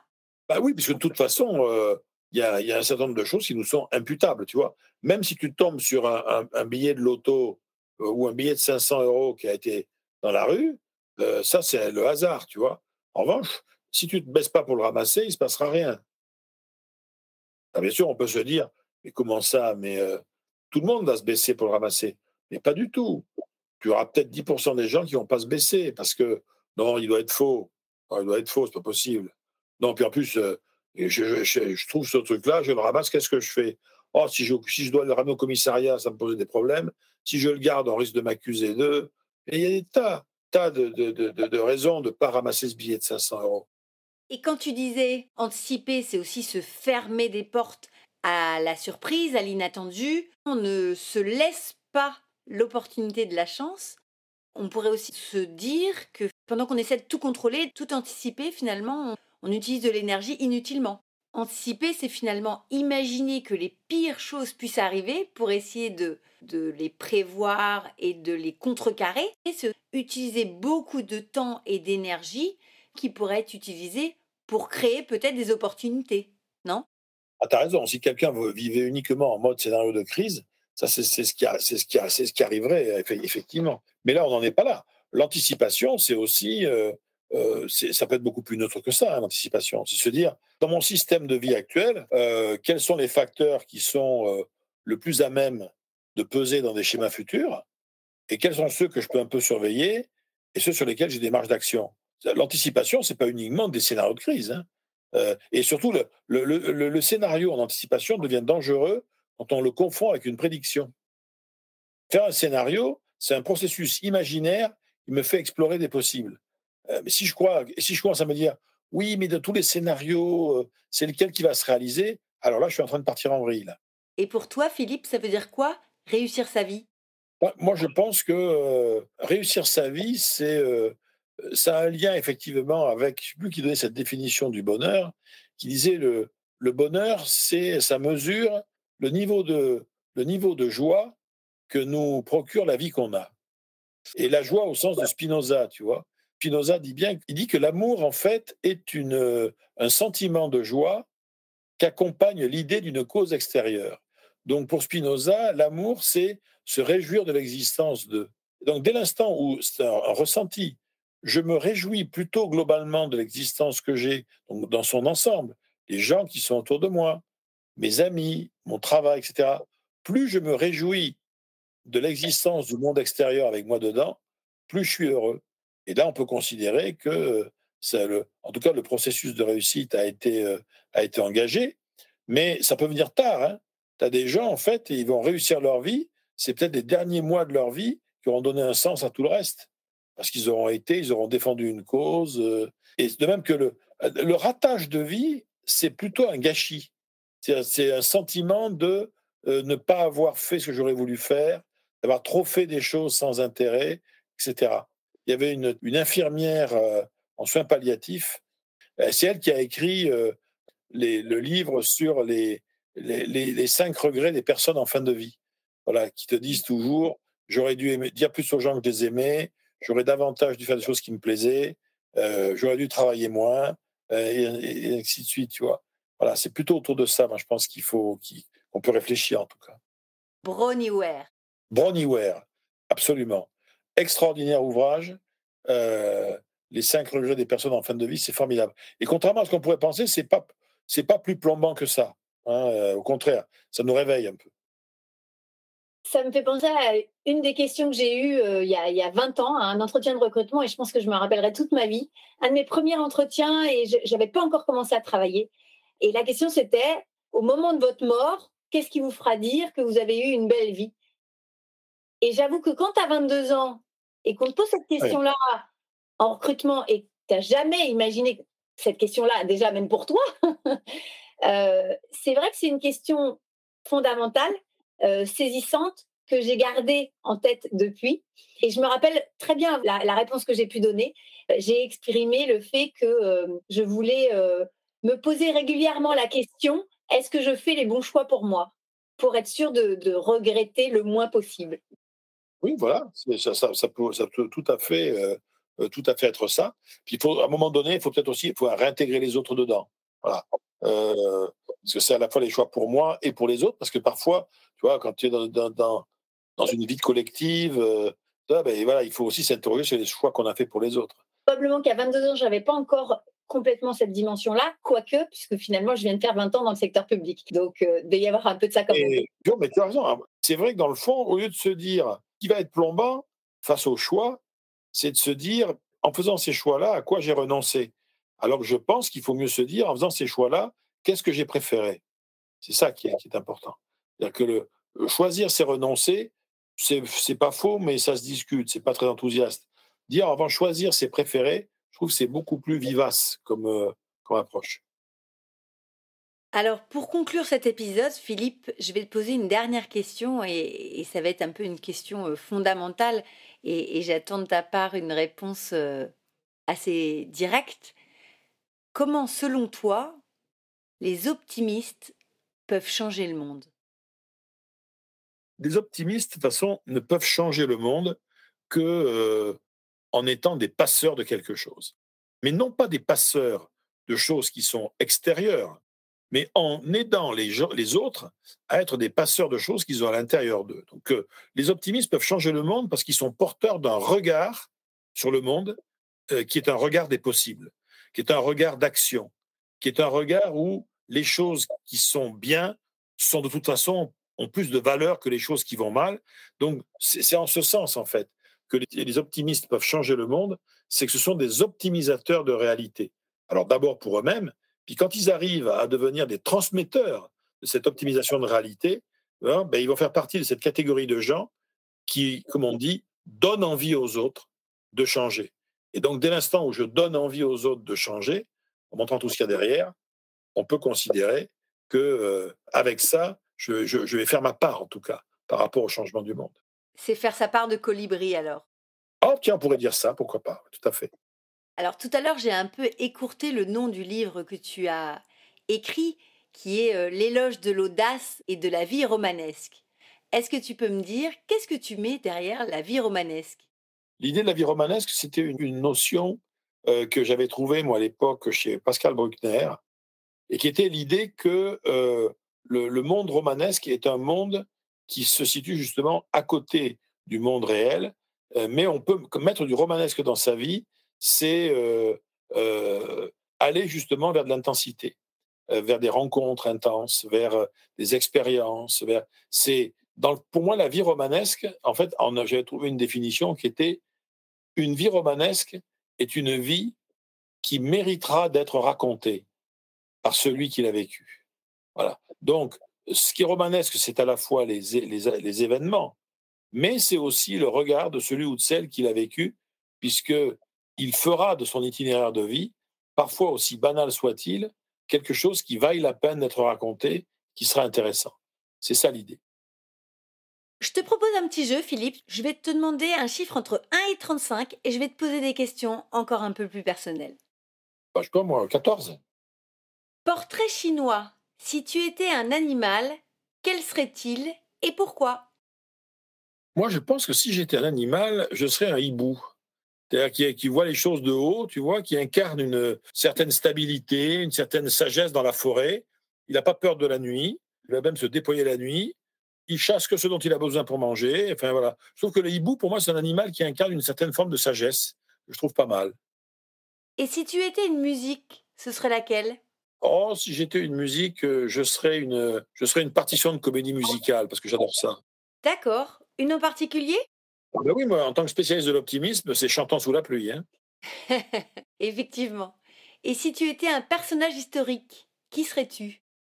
Je pense que moi, j'aurais, j'aurais adoré, parce que là, pour l'aspect romanesque, pour moi, Casanova est vraiment un personnage qui m'a toujours fasciné. Un homme de lettres, un aventurier. Il est italien, mais il va faire toute son œuvre en français. Et euh, il a dit un truc à la fin de ses mémoires, très peu de temps avant sa mort, qui moi une phrase qui m'a toujours frappé, même depuis que j'étais beaucoup plus jeune que ça. Il avait dit, alors qu'il allait partir là, rien ne pourra faire que je ne me sois pas amusé. Moi, j'ai trouvé ça formidable. J'ai toujours beaucoup aimé le personnage de Casanova. On connaît ça, c'était un gangster, mais moi, j'aime bien. Je trouve ça pas mal. T'as un petit côté gangster alors? Oui, puis voyageur, quoi. Aller voir ailleurs ce qui se fait. Il a exploré plein d'univers. Euh. Moi, j'ai toujours aimé les gens qui étaient des explorateurs de la vie. Un peu défricheur. Voilà. Un autre numéro entre 1 et 35 bah, Je sais pas, moi, par exemple, euh, 23. Quel est ton premier besoin fondamental dans le domaine professionnel? Euh, M'amuser, incontestablement. On a du mal à l'imaginer possible pour un professeur comme toi à l'École supérieure de commerce de Paris.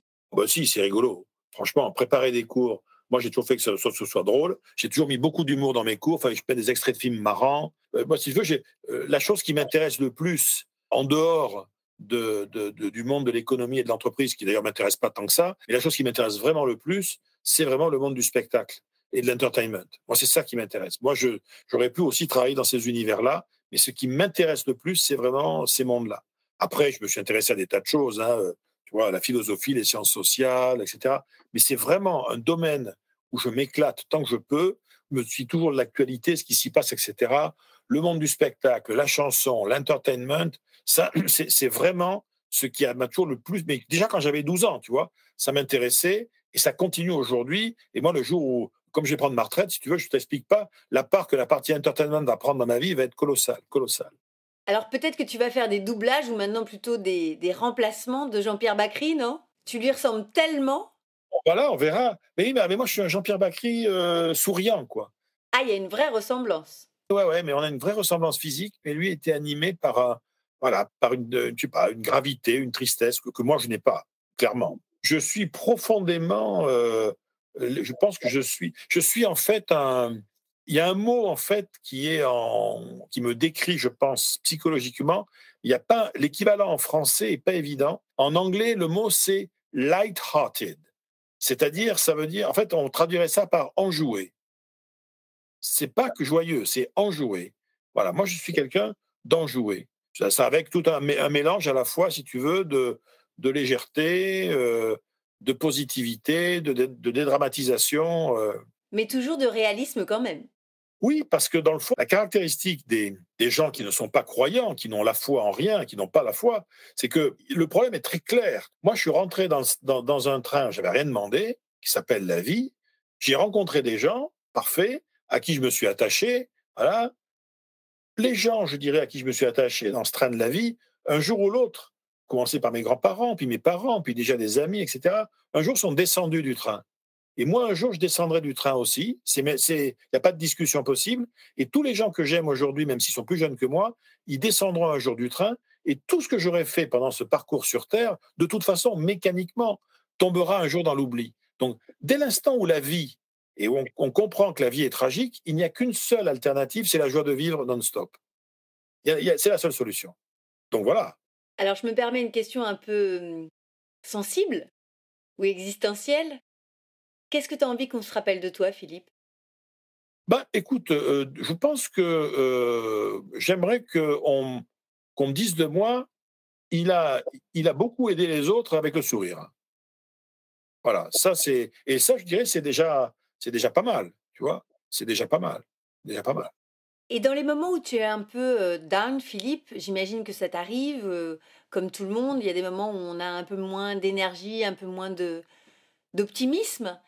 Est-ce que tu as une petite phrase qui te rebooste, qui te permet de trouver l'énergie pour continuer d'avancer?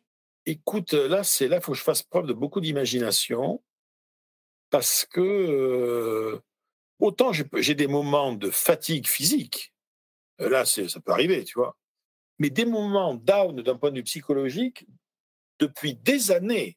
Avant, je l'avais, j'avais des phases mélancoliques quand j'avais euh, jusque vers l'âge de 30-35 ans, j'avais des phases mélancoliques qui étaient d'ailleurs quasiment toujours liées au travail et qui pour moi étaient un signal toujours le même, il faut reprendre ton sac et repartir. Et ça fait, mais des années que ça m'est plus arrivé. Donc, des moments down, j'en ai pas une grande expérience en fait. C'est pas ma nature profonde, quoi. Je suis pas, non, j'en ai. Puis en plus, j'ai pas de, tu vois, j'ai pas de raison de. de... Ces, ces gens dans mes soins qui avaient cette belle expérience, ils disaient, de toute façon, bon, il a eu des malheurs comme tout le monde, mais ils disaient, dans le fond, faut être honnête. J'ai traversé la vie en première classe. Et moi, c'est un sentiment que j'ai toujours eu que je culpabilise pas plus que ça, hein, mais c'est un fait, si tu veux. C'est un fait. Je veux dire, voilà, j'ai eu, les choses se sont euh, bien alignées et j'ai su aussi probablement piloter le truc comme il fallait. Donc tu as eu de la chance. oui, oui, oui, incontestablement. Et j'ai su quoi en faire. Et puis à peu près, les, les, épreuves, d'autres épreuves arriveront un jour ou l'autre. Mais là, tu vois, à l'instant T, euh, c'est bon, quoi. Les épreuves, c'est parfois aussi le fait de perdre un être cher. On s'attache à des gens, on partage des instants de vie précieux et le jour où ils partent, ça nous bouleverse, ça nous émeut, ça nous, ça nous chavire. Non, moi, si demain je perdais mes enfants, par exemple, tu vois, là, ça serait un truc terrible. Après, je dirais, voilà, mes, mes grands-parents, mes parents ont eu des belles vies euh, longues. Euh, puis un jour, ils sont partis. Ils sont d'ailleurs partis dans, l'ensemble assez rapidement. Alors, bien sûr, on est triste, c'est logique, mais ils, avaient, ils sont partis à leur heure. Leur était venue. Voilà, c'est comme ça. Alors, en revanche, ce qui est toujours triste, c'est euh, les gens qui partent alors que leur n'était pas venue. Et surtout quand c'est des proches, tu vois. Donc ça, c'est un, peu, un peu difficile, mais il faut bien comprendre que le, le départ de l'autre est inscrit. Quand l'autre s'en va, c'est jamais, jamais lui que je pleure. C'est je pleure sur moi sans lui ou sans elle. Hein. C'est Saadi qui était un grand poète euh, euh, soufi qui disait ne pleurez pas sur vos morts, ce ne sont que des cages dont les oiseaux sont partis. Voilà. après, on peut rien faire contre, si tu veux, la tristesse, la peine, etc. Mais elle fait effectivement partie de la vie. Et il est naturel, je dirais, il est naturel que euh, la vie redémarre. C'est pas un hasard si d'ailleurs dans les grands enterrements, tu entre autres à la campagne, on finit toujours en faisant la fête et en se tapant des bouteilles et en mangeant des tartines, quoi, tu vois? Effectivement, on essaie de se projeter dans la vie euh, sans l'autre. Oui, parce que la caractéristique de la vie, c'est que euh, jusqu'à preuve du contraire, elle continue. Il continuera à y avoir des, rencontres, des événements qu'on n'a pas vu venir, des pépins, des emmerdements. Voilà, le, le, réel est très le réel est très résistant, en fait. Hein. Un dernier chiffre entre 1 et 35, Philippe? Eh bien, entre 1 et 35, ben, on va dire euh, 1 et 34. Quelle est ta routine quotidienne pour prendre soin de toi? Il y en a deux. J'ai une routine radio le matin. Moi, je me réveille toujours à peu près vers la même heure avec la même radio, qui en l'occurrence est RTL, parce que j'y ai mes habitudes. C'est comme si j'étais chez des amis. Et donc, voilà, donc je retrouve une équipe de gens. Euh, voilà. Et c'est le matin, uniquement le matin. Dans la journée, non. Et euh, ça, je le fais quasiment tous les matins. Et de même, quand je suis vraiment fatigué et que je rentre chez moi, j'ai la chance d'avoir, c'est un objet qu'on a, que j'ai récupéré euh, il y a pas mal d'années, qui est un, un grand fauteuil de chef africain, très dur, dans mon salon. Et euh, on est vraiment à moitié couché dedans, etc. Et pour moi, c'est un objet chamanique, c'est-à-dire c'est un objet chargé d'énergie. Et je me mets dans ce fauteuil et je me regarde pas longtemps, tu vois, mais je, rentre, je me suis tapé du métro, tout ça, parce que moi, j'ai pas de voiture. Je m'installe dans le fauteuil africain tranquillement. Je me mets euh, 10 minutes de chaîne d'infos. Même s'il y a les pires catastrophes dans le monde, je repars, je suis en forme. Ça, me, ça m'assure le sas, si tu veux, entre le, le monde extérieur et, euh, et, euh, et chez moi sans ça, voilà. Au niveau routine, moi, j'ai pas beaucoup de routine, mais ces deux-là, euh, en tout cas en ce moment, c'est depuis plusieurs années déjà. Voilà, le, matin, voilà, la radio me permet vraiment de re-rentrer en contact avec le monde extérieur. Ça me, ça me, vraiment, ça me permet de le faire très vite. Et surtout, j'ai une une routine qui est une, plus une coquetterie, mais et même éventuellement le week-end, il faut absolument moi que je sois rasé. Dans ça, j'ai un sentiment de, surtout comme, ah ben, à l'âge que j'ai, si tu veux, si je me rase pas en l'espace de deux jours, je me mets à avoir une tête de vieux cow-boy fatigué. Et, là, je me mets vraiment à ressembler à Jean-Pierre, tu vois, Bacri. et pour finir, est-ce que tu as une information à nous communiquer sur ton actualité ou si on a envie d'en savoir plus, comment on fait? Ah ben, Si on a envie d'en savoir plus, on, on va sur un site web qui est très bien fait parce que c'est pas moi qui l'ai fait. J'ai un, webmaster qui est un ami qui, connaît, qui fait très bien ça. Et c'est euh, Philippe Gabillier, tout attaché.com. Et là, il y a tout. Il y a des vidéos, des articles, des interviews, des revues de presse, euh, pas mal de choses. Et des présentations des bouquins que j'ai faits. Enfin, voilà. Donc, si on a envie de te faire intervenir dans une conférence en entreprise, par exemple? Eh bien, on va là et on trouvera tout. Mon numéro de téléphone, euh, comment, me, comment me contacter. Il y a toutes mes conférences, d'ailleurs, avec les différents thèmes que je peux proposer. Euh, J'essaie de tenir à peu près ça à jour. Et, voilà. Et donc, on, on m'appelle et, euh, et en direct d'ailleurs, mon numéro direct, je, je réponds ou je rappelle et voilà. Ok. Et pour un prochain épisode de Valeurs agitées, qui est-ce que tu me conseilles de contacter?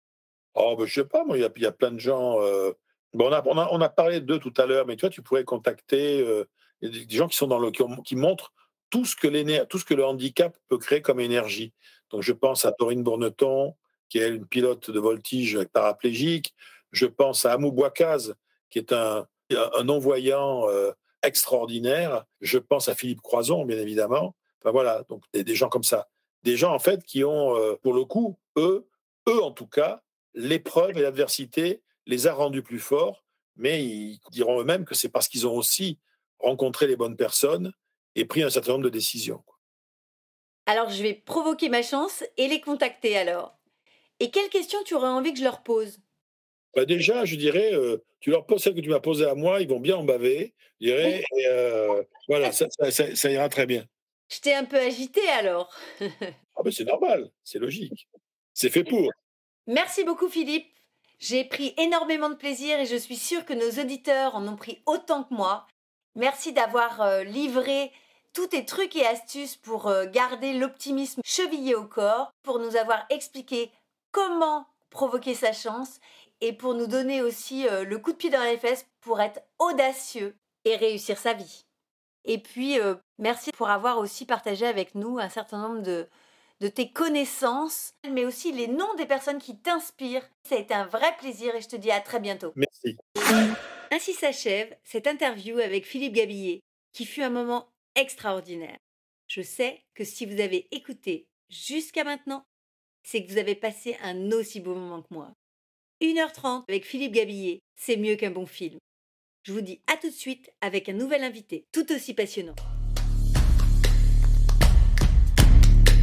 Vous avez aimé cet épisode? Donnez-lui 5 étoiles sur votre plateforme de podcast préférée.